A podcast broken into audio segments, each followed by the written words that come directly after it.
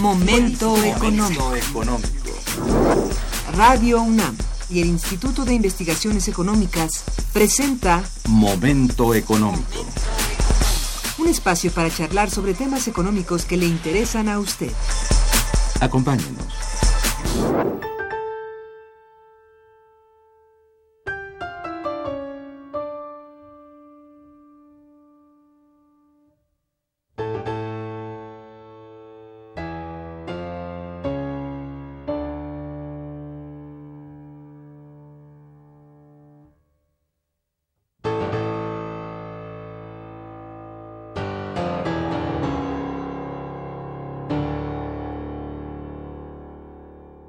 Muy buenos días. Bienvenidos a Momento Económico, coproducción del Instituto de Investigaciones Económicas y Radio Universidad. Les saluda Irma Manrique del Instituto de Investigaciones Económicas de la Universidad Nacional Autónoma de México.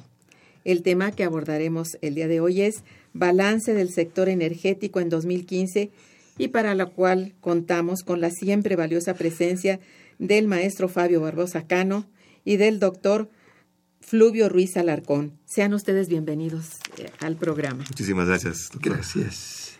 La dirección de correo electrónico para que nos manden sus mensajes es una sola palabra momentoeconómico arroba unam.mx.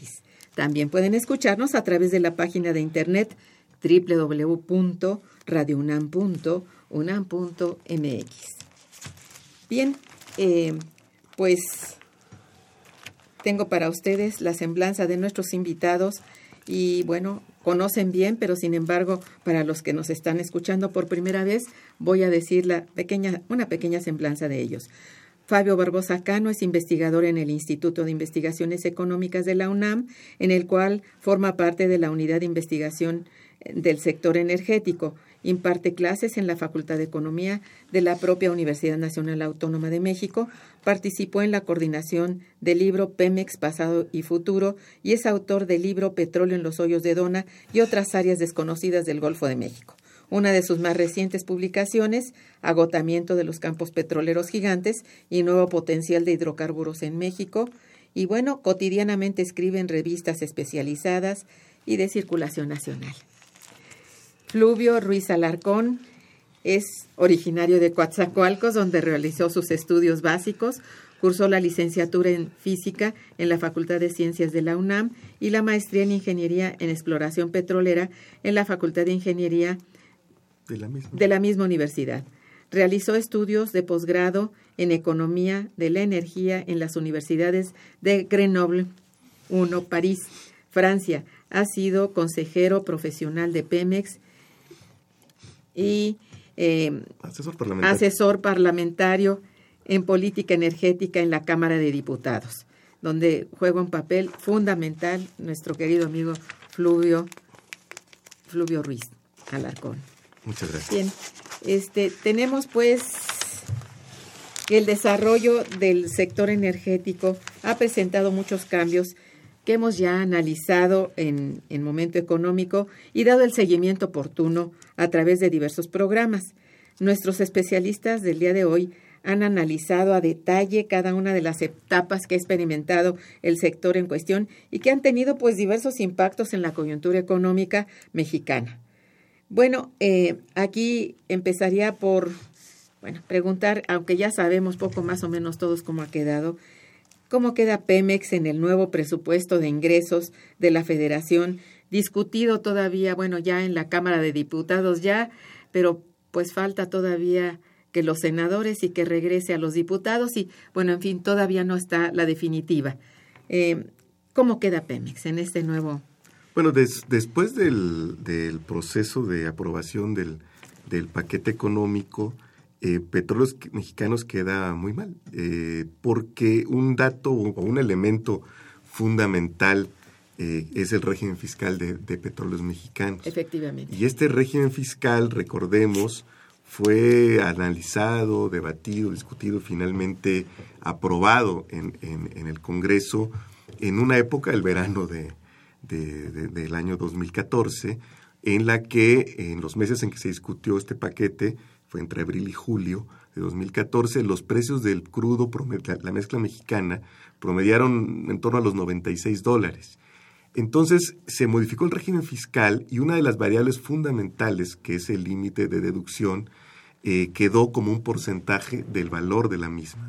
se, se, aprobó que este porcentaje fuera de 12.5% eh, con una tablita descendente que iría desde el, en el año de, dos, de 2014 el 10%, el 11.075 sería para 2016 y ya en, en el año de 2018 se aplicaría este 12.5%. Sin embargo, eh, este porcentaje implica un límite de deducción muy bajo cuando cambiaron las condiciones del precio del petróleo. Si, esto, si estábamos hablando de 96 dólares, pues un límite de deducción, vamos a suponer, para 2016 eh, de 11.075%, estaríamos hablando de un límite superior a los 10 dólares por barril, que no tiene nada que ver con los precios actuales que, que le creemos o, a, las estimaciones hechas para el paquete de que el precio del crudo anduviera en 50 dólares el año que entra, estaríamos hablando que el límite de deducción de petróleos mexicanos sería de 5,54 dólares por barril producido, siendo que antes de la reforma y desde 2006 Pemex podía deducir 6,50 dólares por barril producido. Es decir, en términos nominales, sin contar eh, la inflación, sin deflactar ni nada, en términos nominales, en el año 2016 Pemex podrá deducir alrededor de un dólar menos de lo que podía deducir antes de la reforma. Y eso no es, no es todo, porque enfrente tiene ahora sí a operadores privados cuyo régimen fiscal es mucho menos agresivo, por una variable también que, que es central en esto, que es la recuperación de costos. Mientras Petróleos Mexicanos solo puede deducir de su base gravable 5.54 dólares por barril producido, las operadoras privadas que han ganado los, los contratos eh, que se han licitado en este año van a poder recuperar costos hasta por el 60% del valor de la producción. Es decir, una empresa eh, podría terminar recuperando costos hasta por 30 dólares por barril producido si consideramos y que es todo el mundo está actuando de buena fe o que vamos a tener eh, una división del SAT que ya se ha creado, que dirige mi buen amigo Moisés Orozco y que se va a encargar de revisar los costos que presenten las, las operadoras y que digamos todo el mundo es muy eficiente y actuando de buena fe, cuando menos estarían recuperando las estimaciones, ya me corregirá mi amigo Fabio, que es muy bueno en eso, hablan de que estos campos que se han licitado tienen costos entre 20 y 22 dólares por barril. Es decir, aún en ese caso, que podríamos decir más favorable para el Estado, las empresas privadas pueden recuperar costos hasta por 22 dólares, todos sus costos prácticamente, porque su límite es 30, y Pemex solo puede deducir de su base gravable 5.54. Y esto se refleja en los números que ha entregado Petróleos Mexicanos. Los datos, por ejemplo, del último del tercer trimestre, ¿no? este, hablan de una pérdida ya de 352 mil millones de pesos, que es escandaloso y que en mucho refleja no solo el cambio en las condiciones del mercado, sino fundamentalmente esta, eh, este régimen fiscal que fue ideado para otro contexto, que no se corrigió en el Congreso y que ahora es una verdadera piedra en, el cuello de petróleos mexicanos. Qué grave, eh, eh, la situación es bastante, alarmante. Yo creo que eso es algo que se, tuvo que haber revisado en la confección del presupuesto, porque había espacio, para, al menos para 2016. una de las consecuencias de que se de esta modificación tan grande en el tipo de cambio eh, que, vimos, esta devaluación del peso, para decirlo por su nombre, eh, fue que el Banco de México que opera, este que vende dólares y demás, pues compró dólares baratos que vendió caros relativamente hablando, y, tuvo unos ingresos extraordinarios. Ya en el 2014 tuvo remanentes de operación, que así se le llama en la jera jurídica, lo que nosotros llamaríamos ganancias en el lenguaje coloquial, pero ya en 2014 entregó 32 mil millones de pesos a la tesorería. Sin embargo, el Congreso, en su infinita sabiduría, decidió agregar un artículo 19 bis a la Ley Federal de, de Presupuesto y Responsabilidad Sendaria que mandata para 2016 a que los remanentes de operación, que van a ser muy superiores, en lugar de ir a la tesorería de la federación, vayan para pagar deuda. Es decir, hubo una decisión de adelantar el pago a los banqueros que no estaban exigiendo su dinero por lo demás, sino que en este juego de, de, simbolismos que tanto gustan a los financieros, este, cuando se trata de simbolismos hacia el mercado, pues eh, se decidió adelantar eh, deuda cuando ese dinero que podría superar los 100 mil millones fácilmente el año que entra, hubiera podido sufragar este cambio, al menos en los límites de deducción de, de, petróleos mexicanos. Es decir, lo que no recibiría en 2016 la federación, si hubiera permitido que Petróleos Mexicanos aligerara un poco su carga fiscal, lo podría recuperar en 2016 al menos, con los que todo mundo, eh, quien sigue este tema, ya pronostica serán remanentes históricos en el Banco de México. Y por supuesto preparar, porque eso sería solución para un año, en eso estamos de acuerdo, pero se podría preparar entonces ya una profundización de la reforma fiscal que permitiera, entre otras cosas, por ejemplo, grabar en serio a la minería, que sigue siendo uno de los sectores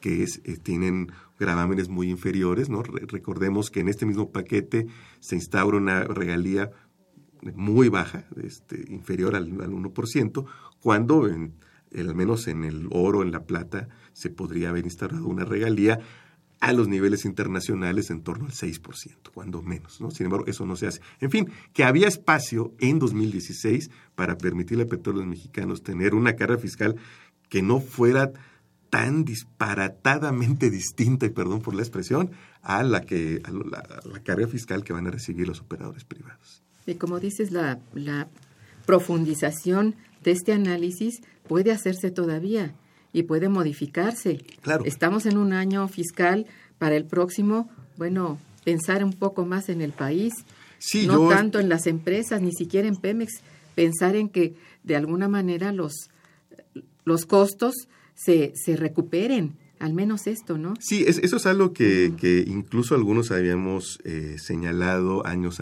antes, ¿no? Eh, este límite de 6.50 dólares que se estableció en 2005, que fue la primera reforma fiscal importante de Pemex, nunca se volvió a mover.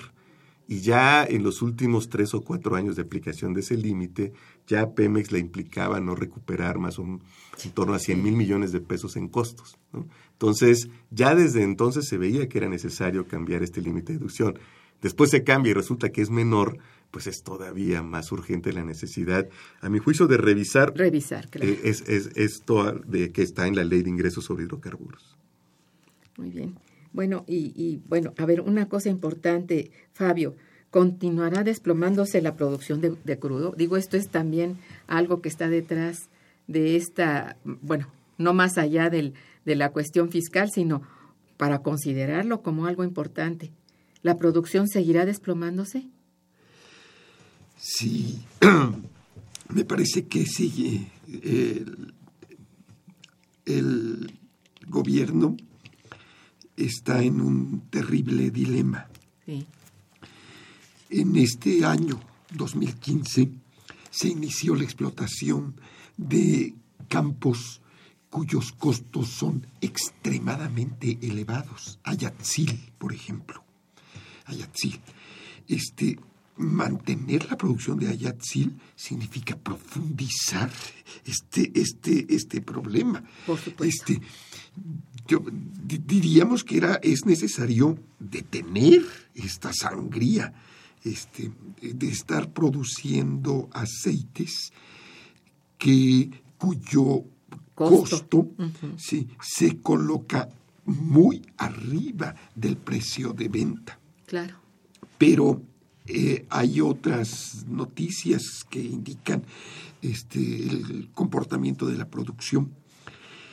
Algunas empresas privadas ya estaban produciendo e incrementando la, su extracción en eh, campos de crudos pesados. Por ejemplo, Petrofac. Petrofac en el año 2011, 2012, si no me equivoco, obtuvo en el esquema de contratos integrales de exploración y producción varios bloques. Uno de ellos, eh, que ganó en asociación con Schlumberger, fue eh, el bloque Pánuco. lograron incrementos pequeños, pero incrementos de producción. Son crudos pesados. este consorcio estaba realizando, eh, estaba ensayando eh, procedimientos de calentamiento in situ, los que son muy caros redundan en costos muy, elevados. Este, ayer estaba, eh, yo estuve en Ciudad del Carmen y entre las informaciones que recibimos y que se están haciendo ya como balance de la nueva situación en este año, está el informe de que Petrofac entregará su eh, bloque este pánuco otra vez a la CENER. Este, eh, aducirá como razón pues, lo incosteable. Este, eh, desde luego, desde luego. Este, es un dato que muestra cómo desde CENER se diseñó la reforma energética sobre bases totalmente fantasiosas. Pero lo más extraordinario es que desde el gobierno, eh, el secretario, este, el ministro de Energía, sigue hablando de que vamos a lograr aumentos en millones de barriles, en miles de millones de pies cúbicos de gas, etcétera, cuando el panorama que viene vislumbrándose es, como señalaste Irma, el de la continuación de la eh, caída tanto de la producción aceitera como de la producción de gas natural. Ah, eso iba yo a preguntar, que cómo iba la disminuyendo también la producción de gas, ¿no? Con mucho mayor este, gravedad, porque este, el gas pues tiene precios no solamente muy bajos, sino que está en curso un proceso de construcción de gasoductos, de gasoductos tanto por, la, por el Golfo de México este, como por el Pacífico. Entonces, este, en este momento, pues sería este, eh, es decir, se, ah, espera una, disminución de costos gracias a los, al nuevo, a la expansión del sistema de transportes este, que, que, que, compite, impide el desarrollo de los proyectos gaseros del país. Sí, de hecho, el panorama para la producción de crudo no es nada halagüeño, porque eh, si lo vemos como país, porque pues el principal y, hasta ahora el único productor de crudo es eh, Petróleos Mexicanos y está sujeto, bueno, por un lado a todas estas eh, restricciones fiscales de las que platicábamos hace, hace, unos, hace unos momentos, pero también del otro lado, lado de, de la moneda, del lado presupuestal, hay una serie de también de acotamientos que se hacen desde el, propio Estado. simplemente, eh, para regresar un poco al paquete económico, eh, todas estas posibilidades que se eh, pudieron haberse ofrecido para que Petróleos Mexicanos recuperara parte del, del gasto de inversión no se hicieron. Recordemos que ah, en este mismo año, a, a inicios, contra al menos en las formas, yo diría atropellando la, eh, la autonomía que estrenaba Petróleos Mexicanos en términos presupuestales, bueno, fue abollada eh, desde el momento mismo en que es el secretario de Hacienda, fue el secretario de Hacienda quien anunció un recorte presupuestal en Petróleos Mexicanos. ¿no? recordemos, eh, ya que es tiempos de, balances, que no está de más recordar, que es el secretario de Hacienda quien dijo el, gobierno va a recortar 124 mil millones de pesos y Pemex eh, le tocan la mitad. Entonces, y, eso no lo, eso fue antes de que siquiera el Consejo de Administración de Petróleos Mexicanos tuviera alguna idea de lo que le tocaba hacer en ese recorte. Después, con el, tras, el correr del tiempo, entre otras cosas, con el ingreso de estos treinta y tantos mil millones de pesos de remanentes del Banco de México, la recaudación del IEPS vía gasolina, sobre todo, que fue muy superior a la estimada para la elaboración del paquete fiscal de este año que está por concluir, eh, en realidad más que compensaron esos recortes, es decir, los recortes terminaron siendo innecesarios. Cuando se hizo el balance entre lo que se recaudó de más de IEPS y lo que se recaudó vía eh, los, los, remanentes del Banco de México y otros impuestos que también recaudaron más como consecuencia de la reforma fiscal que se aplicó por primera vez este año, pues resultó que era innecesario haberle recortado a Pemex 62 mil millones de pesos, con lo cual se dejaron sin duda de invertir incluso en proyectos que, implican producción. O sea, el, recorte de Pemex de este año ya implicó no realizar proyectos de producción, cosa que nunca había ocurrido en este país. También implicó este, retrasar la exploración de ciertas áreas, implicó también en la parte de transformación industrial posponer eh, proyectos para mejorar la calidad de combustibles que ahora son más relevantes porque con el adelanto de la apertura en, en, refinación, en el sector de refinación, ya no solo se mm. trataba de, o ya no solo se trata con estos proyectos de cumplir normas ambientales, sino de producir los, los combustibles con la calidad que sí van a producir los competidores de petróleos mexicanos. Es decir, a petróleos mexicanos se le deja no solo fuera de la norma, sino que se le deja en una situación de fragilidad frente a sus competidores que seguramente con producido en otros países tendrán la capacidad de generar estos combustibles líquidos que, eh, limpios que Petróleos Mexicanos no podrá hacer al menos tan rápido como pensaba, como resultado, insisto, de un recorte que terminó siendo innecesario. Entonces, esa parte sigue estando presente cuando eh, incluso al elaborar, ustedes recordarán la ley de ingresos para el 2016, una de las variables que se ajustó fue el tipo de cambio originalmente se había enviado a 15.90 pesos por dólar y terminó eh, aprobándose a 16.40. Eso implicaba esos 50 centavos de más de pesos por dólar para una empresa como Pemex, cuyos ingresos son fundamentalmente en dólares, implicaba un incremento en ingresos propios, implicó de hecho, de 7.600 millones. Sin embargo, de manera automática, o sea, nadie dijo, oigan, ¿y si esos 7.600 le permitimos que Pemex los use en otro presupuesto? No, esos 7.600, los diputados en su infinita sabiduría decidieron que eran para reducir el déficit de Pemex, eso, pero no el déficit general, es decir, que vía indirecta y por endeudamiento, eso que Pemex redujo en su déficit implicó mayor gasto. Y esos 7.600 millones pues se habrán repartido en algunas carreteras, en algunas banquetas, yo no sé dónde, pero necesariamente de manera mucho menos eficiente si, a que si lo hubiera realizado o si a Pemex se le hubiera permitido. Es decir, hasta en esas cantidades pequeñas, si se quiere, para los montos del presupuesto nacional, aún para los montos del presupuesto de Pemex, pero muestran la actitud. O sea, lo que está detrás, decía Octavio Paz, que hay instantes que condensan eras. Yo también creo que hay gestos que condensan actitudes más generales y más generalizadas. ¿no? Y esto es una prueba de ello.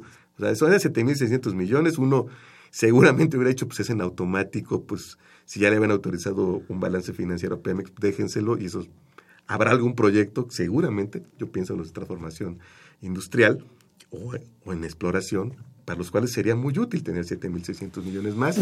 Sin embargo, no fue el caso. Eh, insisto, la, la, sabiduría legislativa se inclinó por otro lado y tenemos ese control. ¿Cuál es el problema de ir reduciendo también el presupuesto de Pemex? Es que hay tiempos, o sea, las áreas que Pemex retuvo después de la ronda cero no están escrituradas de hoy y para siempre, sino que están comprometidos, cada una de las 489 asignaciones debe tener, tiene asociadas un programa de trabajo, programa de desarrollo que tiene tres años Pemex, puede tener dos años más de gracia, pero eh, si no cumple, tendría también que empezar a revertir. Yo creo que sería muy triste para, para el país, lo digo, eh, eh, creo que aquí sí, quizá más como hijo de Coatzacoalcos que como estudioso del tema, pero este, que viéramos a un Pemex que empezará en tres o cuatro años a tener que regresar asignaciones porque no tuvo la posibilidad financiera de eh, desarrollar, de, aplicar. de aplicar esos campos. ¿no? Porque lo que, lo que se dice desde el lado oficial es, bueno, pero Pemex se puede eh, asociar, se puede eh, aliar. Esto tiene dos problemas. Uno, en términos generales, es que es, para decirlo coloquialmente, es muy distinto casarse por amor y casarse por fuerza. Este, es muy distinto que Petróleos Mexicanos se asocie con alguien, se alíe con alguien, porque no le queda de otra, porque es el último recurso para poder explotar eh, ciertos campos y poder cumplir, hacerlo de una manera mucho más tranquila como parte de una estrategia ofensiva incluso para acrecentar su, potencial. Racional desde el punto de vista empresa. Así es, pensando incluso en el mundo. O sea, Pemex, yo estoy convencido, Pemex eh, en, el ideal, tendría, a mí me encantaría un día pasearme eh, eh, en un crucero en el Mar del Norte y ver una plataforma que dijera Pemex, lo digo sinceramente, pero porque esa es, esa es, la naturaleza del negocio. El negocio petrolero es, es, una, es un negocio global. Este, ¿no? Entonces, eh, que por ahí hay un dato, creo que solo el 40% del crudo se consume donde se produce.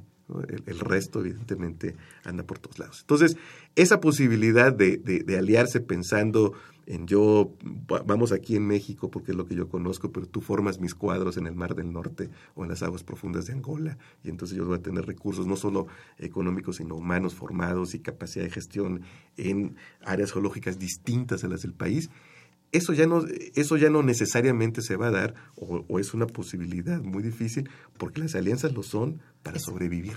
Esa es la grande, es, a eso están orillando a petróleos mexicanos. Mi, mi, mi, amigo Francisco Javier Alejo dice, están hambreando a la bestia.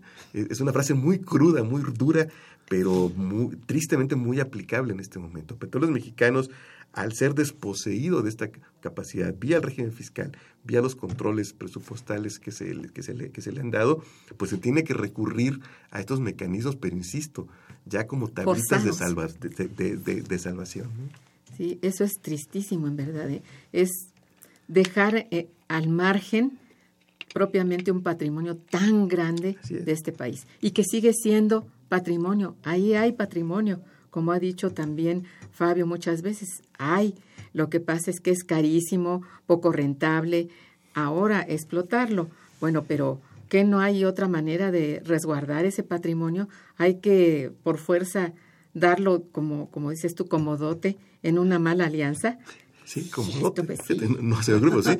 Sí, es, es, es, es la dote porque eh, no se ve desde el Estado que siquiera hayan reflexionado sobre las consecuencias de esto. Da esa impresión. ¿No? Da la impresión porque, vamos, algo tan elemental como, eh, porque es un mandato constitucional, en ese sentido lo digo de elemental.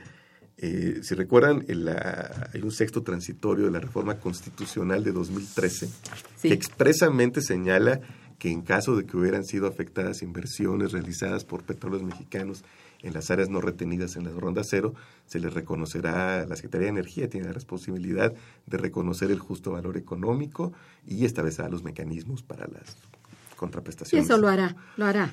Caemos de rodillas enseguida. Lo, sí, eso Lo, tuvieron que agregar los diputados, ahí sí. ¿Qué va? O sea, en la iniciativa de lo Ejecutivo ni quien se acordara. Es más, en foros uno les pregunta a los secretarios, a los funcionarios de Secretaría de Energía y medio hacen como que la Virgen les habla, ahora que estamos por esas fechas. Este, y eh, tuvieron que ser los diputados que finalmente lograron introducir un transitorio en la Ley de Ingresos de la Federación para 2016 para que se les reconozca a Pemex, eso que es un mandato constitucional, o sea, ni siquiera parecían sentirse obligados a cumplir su propia reforma. Digo, hablando de quienes la impulsaron, que están ahí todavía, los únicos que son los diputados, que esos sí son nuevos, pero senadores ahí están, funcionarios ahí están, y no se sentían obligados a cumplir esa parte que beneficiaba a Pemex. Bueno, yo no ni siquiera beneficiaba, que resarcía de manera elemental a petróleos mexicanos. Algo con una racionalidad al menos de empresario. Bueno.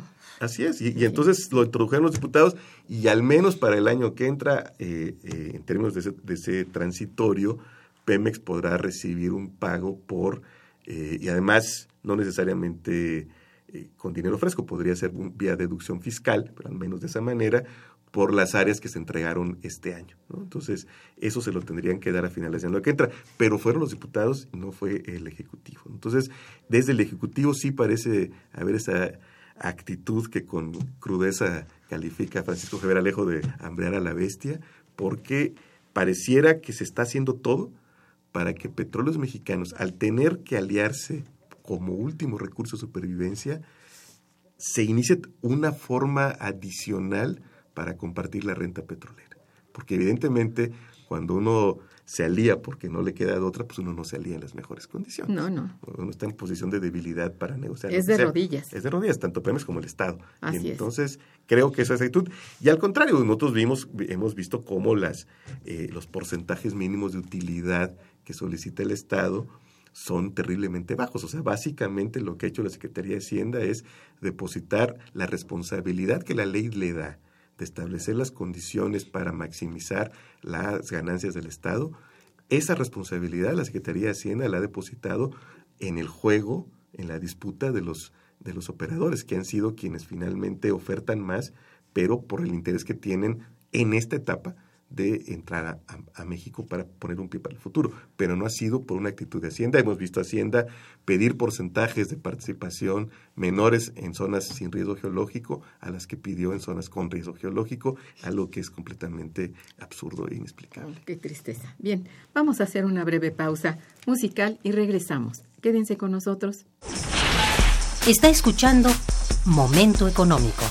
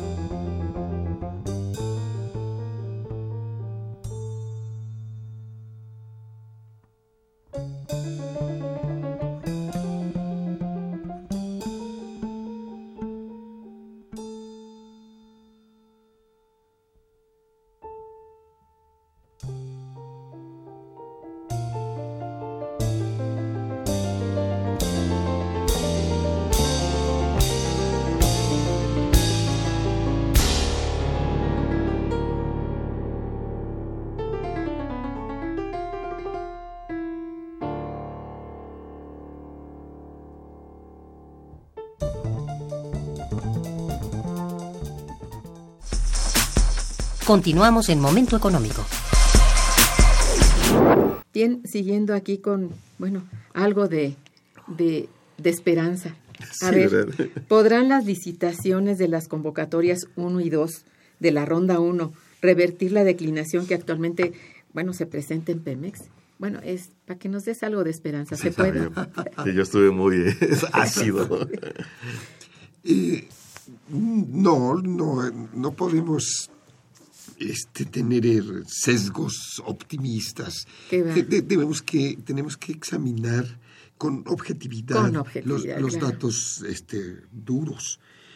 Eh, tenemos en este momento tres eh, licitaciones o tres convocatorias en curso Sí. de la ronda 1. Sí.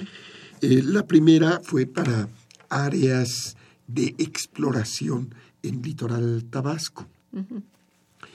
Eh, según el monitoreo que varios grupos en distintas entidades estamos este, eh, eh, realizando, una de estas reuniones se efectuó ayer en Ciudad Sí. del Carmen, estuvieron los compañeros veracruzanos, los tabasqueños y los- desde luego los de compañeros de, de Campeche este, aún no llega ni siquiera la, plata, la, la primera plataforma de los muchachos de, este, no de Sierra, porque Sierra me dijo un empresario, Sierra es una pantalla. Atrás de Sierra, quién sabe qué, qué habrá. Este, de los muchachos de la empresa norteamericana que va a ser la operadora, se llama Talos Energy. Este, son muchachos recién egresados de la facultad que están haciendo sus primeros ensayos en una este, en, la actividad petrolera.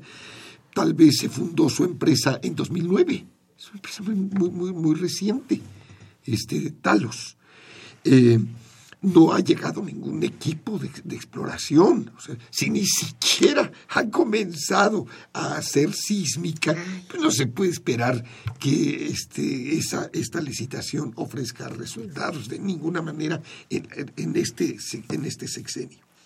La segunda eh, convocatoria de la ronda 1 eh, sí puede esperarse algo más. Esta, esta licitación se llevó a cabo el pasado 30 de septiembre de este año y comprendió nueve campos distribuidos en cinco bloques. Eh, allí hay algunos campos como Mistón que podrían este, iniciar este, producción, pero de ninguna manera este, para este, eh, de, de, ninguna manera este, para mm, revertir la caída de la, de la producción. La tercera convocatoria este, se habrá realizado para la fecha en que este programa esté eh, saliendo al aire. Este, se, faltarán dos días, estará, este, este, ah, no, el, el, 15 de diciembre, este, y saldrá al, público el 17 de diciembre. Se trata de 25 campos, se van a licitar 25 campos maduros, algunos extremadamente maduros, algunos este, descubiertos en la, en, en la, faja de oro desde los años 20. Este, otros, este, otros muy eh, enigmáticos, los, los, 25 campos de la tercera licitación. Eh, personalmente, seguramente habrá una enorme cantidad de discrepancias, pero mi punto de vista personal es que una, una cantidad, un porcentaje alto de estas licitaciones en el, el, el, el, 15 de diciembre van a quedar desiertas, no solamente por los problemas geológicos, este, de, de lo, del tipo de campos que se están licitando. Eso que dices enigmáticos. El, los enigmáticos son campos, por ejemplo, uno llamado Mayacaste, cuya curva de producción es extraordinariamente rara. Un campo que se dispara su producción para caer a las pocas horas y no levantarse jamás. Allí es necesaria una, un estudio este, eh, de los antecedentes eh, geológicos, de la experiencia, claro. de registros, etcétera, muy cuidadoso. Pero el gobierno está pidiendo por estos campos, y entre ellos por este enigmático Mayacaste, está pidiendo que la empresa que aspire a obtener el contrato le entregue en forma de regalía adelantado este, una, una importante suma cuyo monto no lo sabemos. Según la legislación, eh, el monto de la regalía podría quedar, este, no sé, eh, Fluvio, corrígeme si lo que voy a decir es un error, podría quedar entre las variables eh, que estarán en el sobre cerrado cuyo valor va a conocerse el día de la licitación, o podría conocerse ese monto, esa cantidad de dólares, podría conocerse con anticipación, etcétera, etcétera.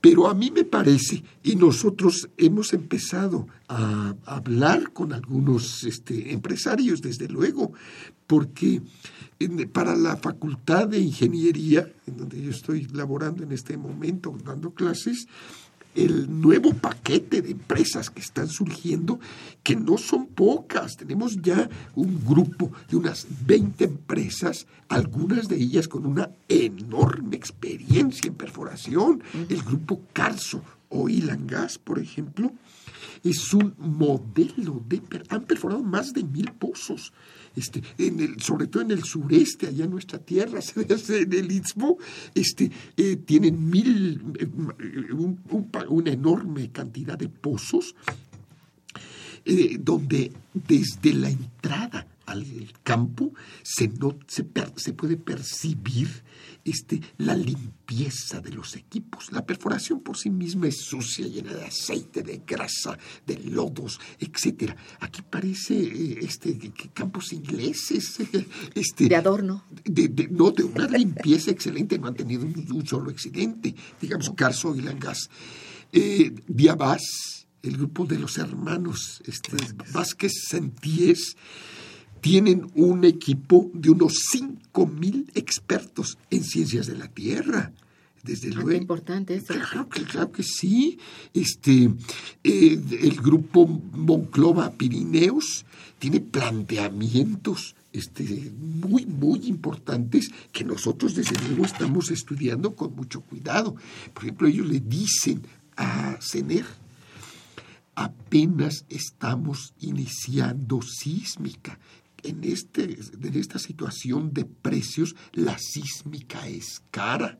Déjanos, este, le dicen a, a, CENER este, y a CNH, que es la que vigila, regula, controla este, la operación de exploración y explotación en algunos campos, en algunos campos muy importantes, los, los de la antigua faja de oro, por ejemplo. Le dicen, este, necesitamos tiempo para comprender este, para, el- eh, la- para elaborar un buen diagnóstico. Se trata de campos muy viejos. Tenemos que conocer el estado de la tubería. Bueno, cosas de ese tipo que, que nos ayudan a entender la situación de la exploración y producción en México y de sus perspectivas son muy interesantes y las están elaborando estas empresas. Bueno, en ninguna de estas empresas estoy casi seguro estaría dispuesta a exponer una cantidad de dólares a ciegas este, por Claro. alguno de estos campos. Claro. Desde luego tengo que aclarar que la tercera licitación tiene algunas áreas muy, muy atractivas. Entre ellas está otra vez regresando a Coatzacoalcos y a la zona, este, Coatzacoalcos para los petroleros es la zona salina del Istmo. La sal aflora prácticamente este, a unos cuantos metros este, se encuentra sal. Esta sal es eh, un eh, dato importante en la geología porque antes, cuando se perforaba y se topaba con cuerpos salinos, la perforación se suspendía y se declaraba el pozo eh, parado por accidente mecánico, suspendido por accidente mecánico. A partir de los 90, las nuevas tecnologías han permitido, incluso a petros mexicanos, cruzar hasta mil eh, metros de, sal. Entonces hoy se puede explorar y explotar en campos salinos. Ya tenemos un buen paquetito de campos este, subsalinos arriba de la sal, bajo la sal o determinada su, el yacimiento por, por la sal. Esta área es más extensa de lo que la- los mapas iniciales permitían ver. Hoy sabemos que nuestra cuenca salina eh, es mucho más extensa y cubre varios municipios de Tabasco y que incluso llega hasta Chiapas, pero no la conocemos en, en sus dimensiones. La CNH no ha podido evaluarla. Ahora se están ofreciendo algunos campos en Cuenca Salina que desde mi punto de vista son los mejores. Por ejemplo, Moloacán. Este, en Moloacán uno puede ir al lugar y escucha a la gente hablando. Este, el pozo tal está goteando. Se des- salió una, chapapo- una, una chapapotera natural, brotó por allí. Este, está, eh, está burbujeando en tal lugar el, eh, eh, y huele a azufre y a otros hidrocarburos, etcétera. Este, en, campos así como Moloacán y otros, Cui- Cuichapa, por ejemplo, esperamos que, ese, que, los inversionistas formulen, presenten este, ofertas. Pero de ninguna manera, este, eh, aun cuando se desarrollen exitosamente y cuando se licite un número importante, esperamos este, que lograra revertir la producción. Este, eh, podrá, si, si lográramos eh, como resultado de las licitaciones unos 200 mil barriles diarios adicionales, ya sería un exitazo extraordinario. Este, pero revertir la producción implicaría lograr siquiera un millón este, de, De barriles. Claro, porque, porque ahorita estamos en 2.2 y en el pico estuvimos en 3.2. Hemos perdido un millón de barriles. Este, al contrario, este, los petroleros nos levantamos todos los días preguntándonos qué está pasando, qué ha ocurrido con Q-Sap-Malo. Q-Sap-Malo produce un tercio este, de la producción petrolera de México en este momento y eh, el pronóstico generalizado. Yo diría, y espero que algún radio escucha corrija, modifique, etcétera, este, eh, que los geólogos en el mundo están pendientes de qué pasa con Kusamalov y esperan que en este sexenio inicie su declinación en gran escala. Ya está declinando ya está declinando, pero está declinando en un porcentaje gradual, pequeño, este, está declinando en alrededor del 5%, como, como complejo. Está, está, está, está cayendo su producción. Este, si llegara a ocurrir eh, por presiones políticas, por presiones de políticos impacientes en, en- en obtener ingresos este, de, la, de, de- Pemex, de este yacimiento, y, lo, y a ocurrir una ruptura de los niveles del agua y del aceite en el interior de los pozos y tuviéramos invasión desde el agujero y nos obligara a cerrar los pozos como ocurrió en Cantarel, pues entonces nos veríamos en un escenario aún más difícil que el que ahora estamos sufriendo. Yo creo que esto, como dices, ha sido y va a ser bien calculado en el diagnóstico de estos empresarios que has mencionado, estos cuidadosos, limpios, etcétera, pues sí, no van a meterle dinero bueno al malo. Esto es muy obvio. No hay empresario que se, bueno, que se precie de ser empresario si no hay este, este cálculo, este diagnóstico bien trazado en unos campos con esas características que nos has descrito también y que son, bueno, todavía de dudosa producción amplia, grande, como la que fue en otros años. Pero quizá eh, también eh, haga menos daño ambiental, quizá con estos cuidadosos señores que cuidan su rentabilidad, pero al mismo tiempo quizá si el México se pone exigente, no hagan tanto daño ambiental como el que ya ha ocurrido. Bueno, este, a ver si le paran un poco a eso, al menos, ¿no? No sé, ¿tú qué opinas de eso, no? Pero bueno, esa es nuestra esperanza. Vamos a hacer una breve pausa musical y estaremos de nuevo con ustedes. Quédense. Está escuchando Momento Económico por Radio UNAM.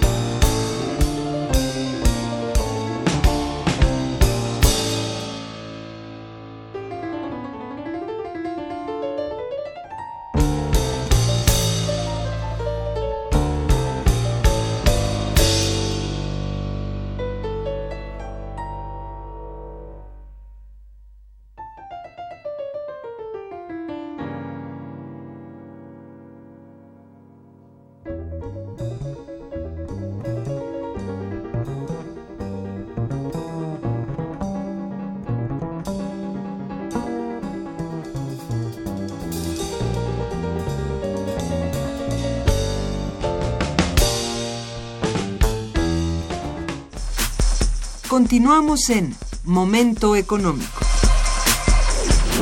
Bien, ¿por qué se han retrasado las asociaciones de Pemex llamadas Farm Outs? Hay, hay varias razones. Eh, Sí. La fundamental es un, a mi juicio, un eh, error de diseño si, si, si acreditamos buena fe en quienes impulsaron la reforma y una este, decisión desafortunada si no, Ay. si no es el caso. Eh, yo soy enemigo en general de esta expresión las de las mejores prácticas internacionales. Digo, yo suelo decir que si Cristóbal Colón hubiera seguido las mejores prácticas internacionales de su tiempo en lugar de a las Américas, la amor se hubiera quedado congelado en el Himalaya tratando de, llegar a la India, ¿no? Entonces, eh, eh, eh, a mí no me dice nada. Bueno, la, la humanidad navegó cientos y cientos de años a partir del sistema ptolomeico que ahora sabemos que es falso, digo, porque no nos demuestren lo contrario, parece que la Tierra no es el centro del universo. Entonces, eso de las mejores prácticas me parece que es, es una forma de eludir un debate más serio. Pero, en todo caso, lo que es evidente que no forma parte de las mejores prácticas internacionales, o en todo caso no se hace en ninguna parte del mundo, más que en México, es que el órgano regulador decide con quién se puede o no aliar el operador nacional.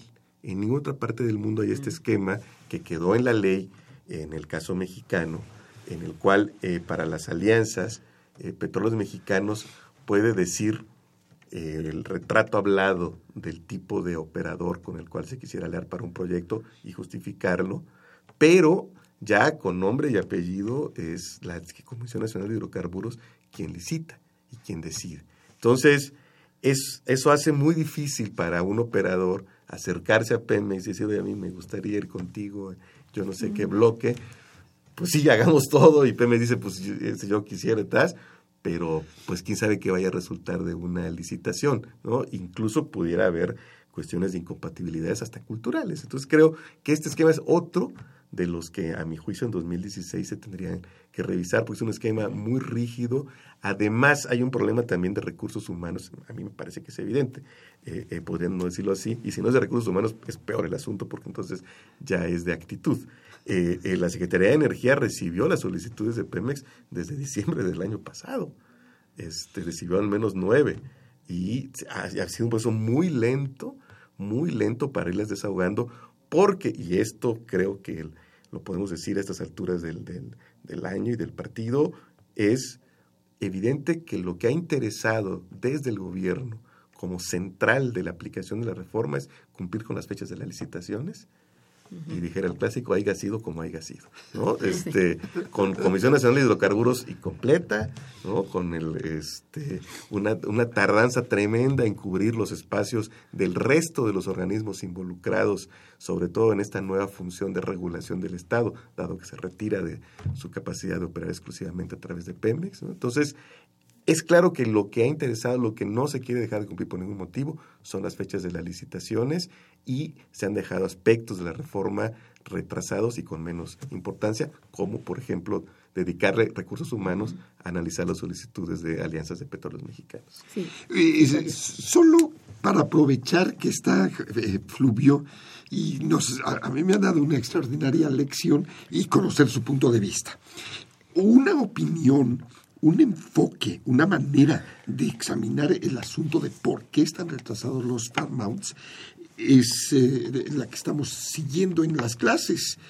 Este, los farm outs es una manera llamarlo porque existen en Estados Unidos, existen en Colombia, en África, etcétera, pero como se están aplicando en México es otra cosa totalmente distinta, ni siquiera es una forma de contrato, es la posibilidad que tiene Pemex de buscar con quién se va a asociar y luego como dijo como dijo Julio, a ver si se lo autorizan. Bueno, si nosotros vemos la, la cronología, una cronología que es un instrumento que usamos los historiadores, vamos a ver que desde el desde agosto de, 1900, de 2014, al concluir la legislación de secundaria, se anuncia este, en este mismo año 14 este, iniciamos los farm las asociaciones, y a comienzos de 2015 están concluidas.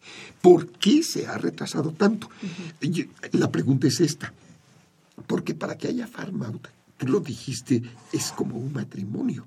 ¿Y qué tal si la novia o el novio está diciendo que no? Y en este caso el novio son las empresas. ¿Y por qué no? Porque ¿cómo se va a asociar en aguas profundas cuando son campitos extremadamente pequeños, en donde como Peña no sabe nada de petróleo, pues le dijeron que ahí había cinco cuenta oportunidades exploratorias en algo que le presentaron este, los, eh, los clusters, etcétera, pero ahí no hay nada.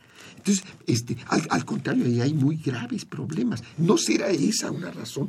Este, o en, en, en, Ayatzil-Tequel, que están, Ayatzil-Tequel y Utzil están planeados para asociación Farmaut.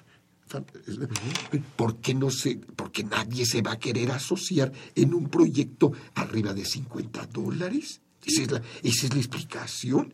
Entonces, sí, ¿no? Está así como, un poco como se presente. Sí, no, sí, y, es que evidentemente, con, una vez más, con la caída de los precios, pues hay zonas que, pues, por más que las ofrezcas, pues nadie va a ir porque no, no dan los, los valores económicos este, como para ir a esos, a esos terrenos, ¿no? Entonces, es, es, claramente, o sea, también hay una cuestión de lo que ahora está muy de moda llamar materialidad, es decir, cuáles son las condiciones concretas de los campos en la situación en la que está el mercado internacional y pues por más que se ofrezca y no y aquí también una vez más está la componente fiscal. La ley lo que dice es que en el caso de estas alianzas en el largo plazo, ese es el matiz y lo que permite maniobrar, pero en el largo plazo el Estado tendría que recibir de los ingresos como si Pemex tuviera la migración. Entonces, la, esto es lo que quiere decir que se pueden flexibilizar términos, pero los regímenes fiscales no pueden ser muy distintos a los que tiene Pemex. Yo quiero ver quién se quiere asociar con ese tipo de ay, de veras, cómo tiene este esta problemática es muy amplia, pero lamentablemente se nos ha terminado el tiempo y, y, quiero que, ay, me prometan que nos volvemos a ver, porque pues esto es importantísimo de observar pues día a día, porque por lo visto todo es improvisado, qué barbaridad. ¿Y cómo van a diagnosticar los verdaderos empresarios? No lo sé, ¿verdad? A ver qué pasa. Les agradezco muchísimo su presencia al programa y bueno, a nuestros radioescuchas que nos que siempre están pendientes de nosotros. Les prometemos muy pronto tener a estos sabios de nuevo aquí con nosotros eh, en los controles nos técnicos. Rimamos con Fluvi y Fabio. Riman con sabios, bueno. Agradecemos en los controles técnicos a Jorge Catalá, en la producción a Santiago Hernández y Araceli Eh, Irma Manrique, quien coordina y conduce, les desean un muy buen día, pero mejor fin de semana. Muchísimas gracias.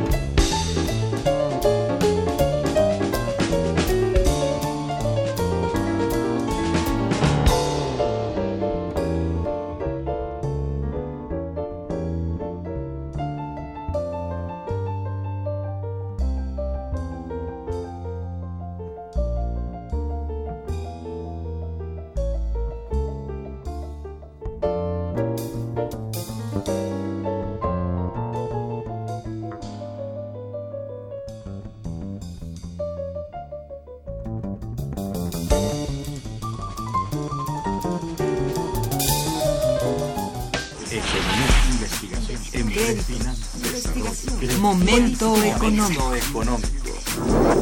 Radio UNAM y el Instituto de Investigaciones Económicas presentó Momento económico.